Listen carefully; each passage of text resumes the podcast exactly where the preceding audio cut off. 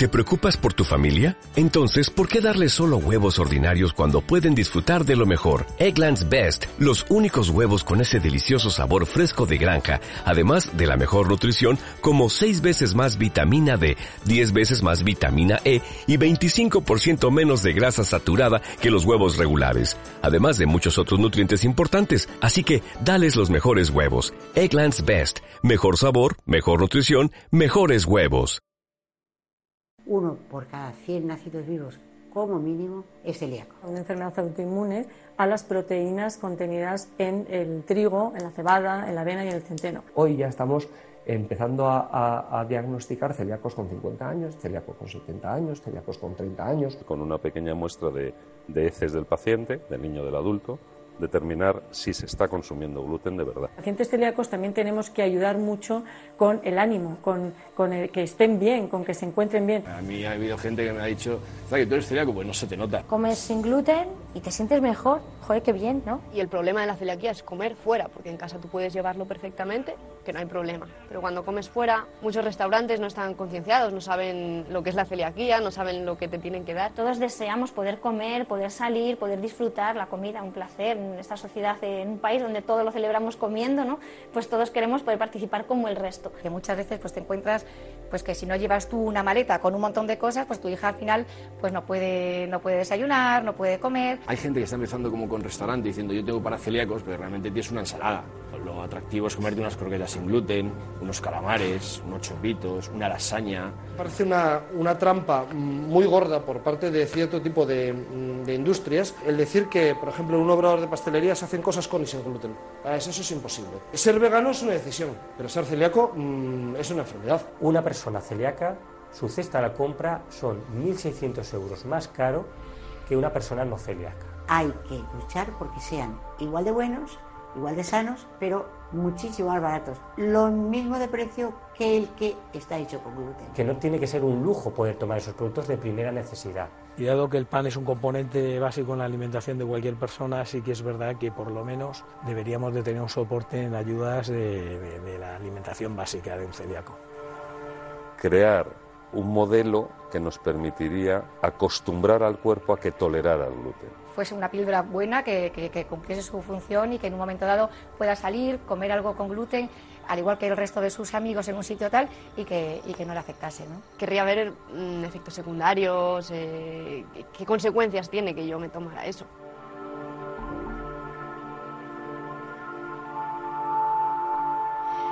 Acabáis de escuchar el teaser del documental La píldora más deseada. Es un acercamiento integral, como seguro que habéis comprobado, a la enfermedad celíaca que podrá verse el próximo día 22 de marzo a las 8 de la tarde en los multicines de Bilbao. Bueno, en realidad esto lo dejo en puntos suspensivos. Podría verse. Esa es la idea. Porque para que la proyección sea posible es necesario que antes del día 13 de este mismo mes al menos 50 personas hayan reservado ya su entrada. Ya que entramos nosotros como elefante en cacharrería para deciros a todos que estéis muy atentos, muy atentas a nuestra entrevista en los próximos minutos porque yo creo que os va a despertar curiosidad y desde ya mismo podéis empezar a reservar vuestra entrada. Nos escucha Richard Zubelzu, él es el productor de la píldora más deseada. Richard, ¿qué tal? Muy buenos días. Muy buenos días. Y nos escucha también Mireia Pride, directora de ECE Celíacos Euskadi. Mireia, ¿qué tal, Guardión? Hola, Egunon. Bueno, Mireya, lo primero, para todos los oyentes que nos escuchan, eh, potenciales espectadores de este documental, que no dejen para mañana esa reserva, ¿verdad?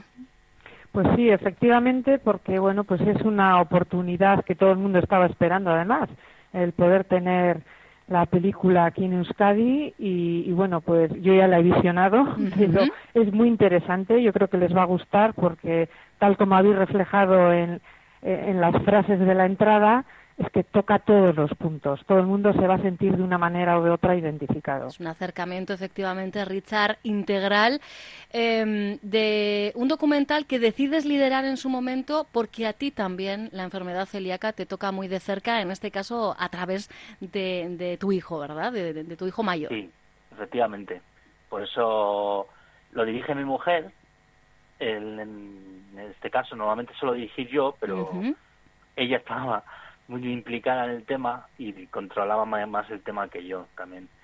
Y, y sí, sí, es una cosa que llevo años detrás de ella, pero nunca se habían dado las condiciones para poder realizarlo. Mm, Porque además, en el caso de tu hijo, el diagnóstico llegó eh, muy pronto, con solo seis meses, así que tú has vivido, pues todo ese proceso de cómo efectivamente una persona diagnosticada eh, con celiaquía, bueno, pues se va enfrentando, ¿no? Día a día a, a las diferentes necesidades, insisto, desde la edad más temprana, en, en este caso, Richard. Sí, y además la problemática de hace de estos 17 años, que no era tan visible como es ahora la enfermedad. De hecho, los médicos no daban con que pues, se, ponía, se ponía malo, pero no se sabía por qué. Mm, claro. que- hasta que llegamos a un médico que dijo, nada más entrar por la consulta, dijo, este chico es celíaco. Pero qué importante, Mireia, fíjate que nos remite eh, Richard a hace 17 años y esa pelea que, entre otras organizaciones como la que tú diriges, lleváis por el diagnóstico precoz. Ojalá con eh, seis meses ya tuviéramos eh, hoy día tantos eh, eh, diagnósticos como necesitamos para que ese infradiagnóstico pues, eh, logre mermar, ¿no? Sí, bueno, esa es una de nuestras labores, ¿no? El, el promover el diagnóstico precoz dentro del sector sanitario. Lo que es cierto es que, claro, cuando le diagnosticaron al hijo de Richard, la enfermedad celíaca tenía una forma de presentación y ahora ha cambiado también.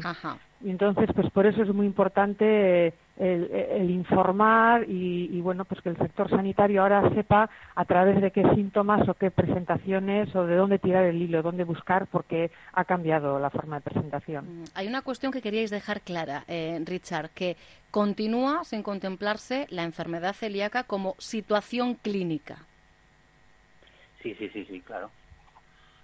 Y, es una, y, y también quería dejar claro que mucha gente me ha criticado en redes sociales que si es que estaba fomentando que la gente se ponga morada de trigo y se tome una pastilla para para para comer lo que quiera. Y- Po- y por no, el título del documental, en este caso. Claro, claro. Y, y yo lo he dejado muy claro desde el principio. Esto es una hipótesis. Es un hilo conductor, ¿no? Al final es casi más una excusa que otra cosa. Hay que, ser, hay que ser rebuscado para querer acusarte de algo con Bueno, esto. en redes sociales siempre hay haters, como se dice, ¿no? O trolls, así que bueno, a esos hay que darles la menor importancia posible. No, no, no, claro, claro, está claro, pero claro, lo quería dejar claro también por la gente que, que vea el título y quiera ir a verlo, que, que realmente se, se trata la enfermedad celíaca en todos sus aspectos exacto. y tratamos la, pues, los, todos los estudios que hay, no solo la píldora, también una posible vacuna, unos panes que hay también diferentes y un poco de todo. Pero de momento, Mirilla, precisamente eso no es lo que más os preocupa como colectivo. Hombre, eh, obviamente a la gente sí que le, le gustaría poder salir a la calle y atiborrarse, de, bueno, pues comer como dicen, como comen los demás. O por ¿no? lo menos hacer algunas excepciones alimentarias de vez en cuando. ¿no? Eh, nosotros siempre hemos dicho que tanto, pues ahora se habla de la píldora, parece ser que la vacuna, ahora hay una vacuna que parece ser la que está liderando las investigaciones. Esto va a ser, los médicos siempre lo dicen, con precaución, dentro de unas pautas para unas situaciones eh, determinadas. ¿eh?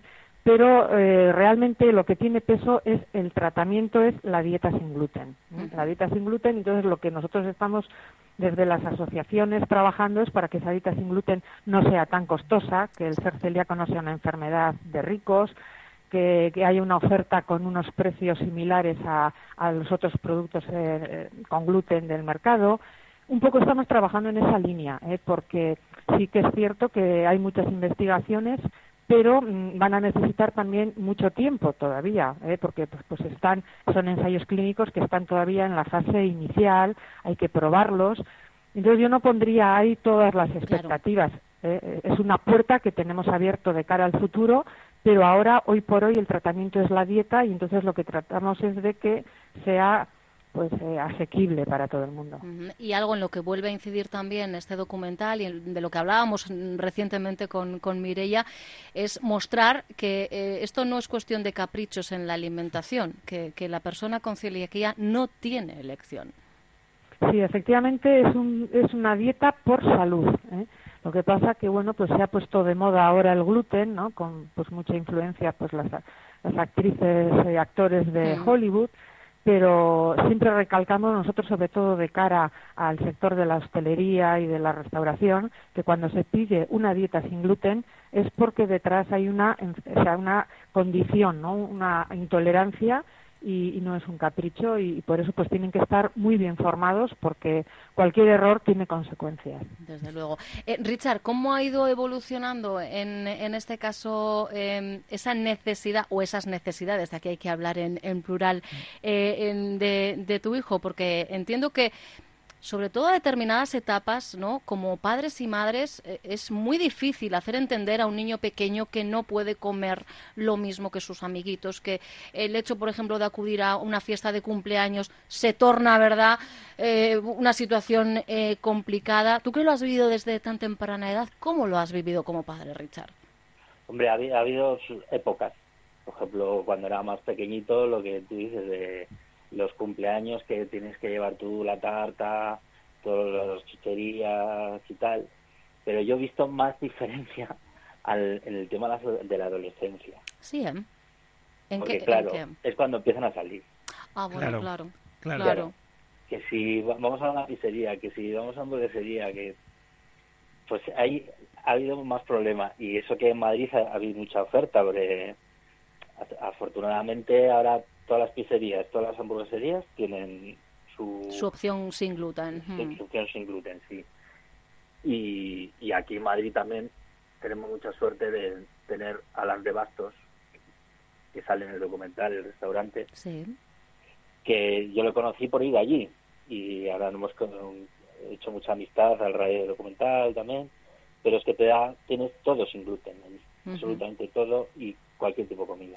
Pero esto es ahora, porque ya hasta hace dos días, como quien dice, había restaurantes y, de esto también hemos hablado en alguna ocasión, porque además recordemos que eh, EFE Celíacos Euskadi eh, dispone, como toda la federación, en este caso es un trabajo de la federación en su conjunto, de una aplicación donde podéis consultar los diferentes restaurantes. Quiero recordar que la última vez que hablábamos, hablábamos de más de 70, no solo en, Euskadi eh, localizados, ¿no, Mireya? lo que pasa, este es un trabajo continuo. Continuo, claro. Eh, pues dentro del sector de la restauración, pues suele haber también cambios, formas a un determinado personal y vuelve, hay cambios, se introducen nuevos camareros o nuevos responsables de sala o a cambia los que hay que volver a formar, claro, porque el riesgo de contaminación cruzada ahí está. Eso es tiene que ser una formación continua, ¿eh? porque no vale como piensan muchos establecimientos, me compro un pan sin gluten, pasta sin gluten y ala, me pongo ahí a cocinar. Es que claro, eh, por eso decía yo que hasta hace dos días había veces que eh, veías eh, los como reclamo, ¿no? Algunos restaurantes diciendo que tenían opción de menú sin gluten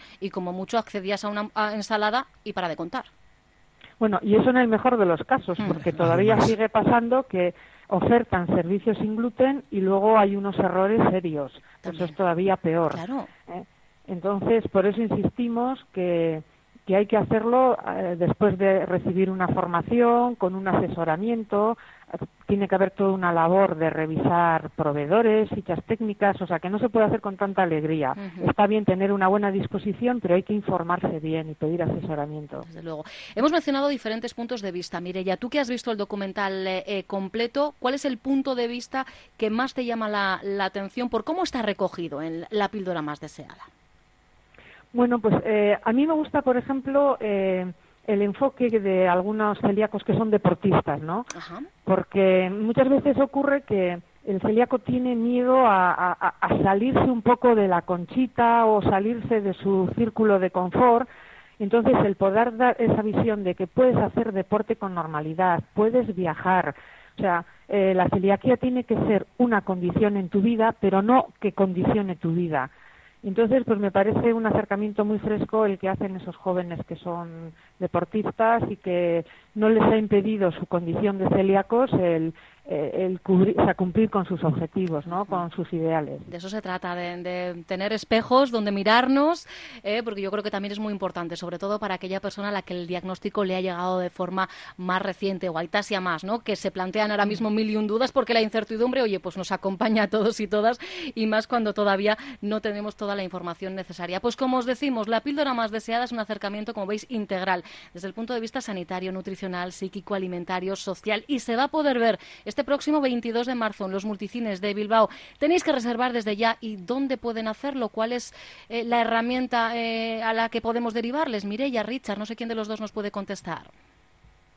Bueno, lo pueden hacer, eh, la información ya está disponible en nuestras redes sociales y me imagino que también eh, Richard desde su plataforma pues tendrán una posibilidad de que la gente vaya reservando, pero de todas formas en redes lo pueden hacer ya. Perfecto. Bueno, pues si buscáis efectivamente, por ejemplo, el perfil en Twitter o en Facebook de ECE, Celíacos Euskadi, ahí tenéis el link. ¿Y qué es lo que vamos a hacer nosotros? Por supuesto también en nuestras redes sociales, concretamente ahora mismo enseguida en la página de Euskadi Hoy Magazine en Facebook, os ponemos el enlace directo para que desde ya podáis reservar vuestra entrada y que sea posible esa proyección de la píldora más deseada el próximo 22 de marzo, 8 de la tarde, en los multicines de Bilbao. A los dos, Richard, Mireya, mil gracias, un fuerte abrazo.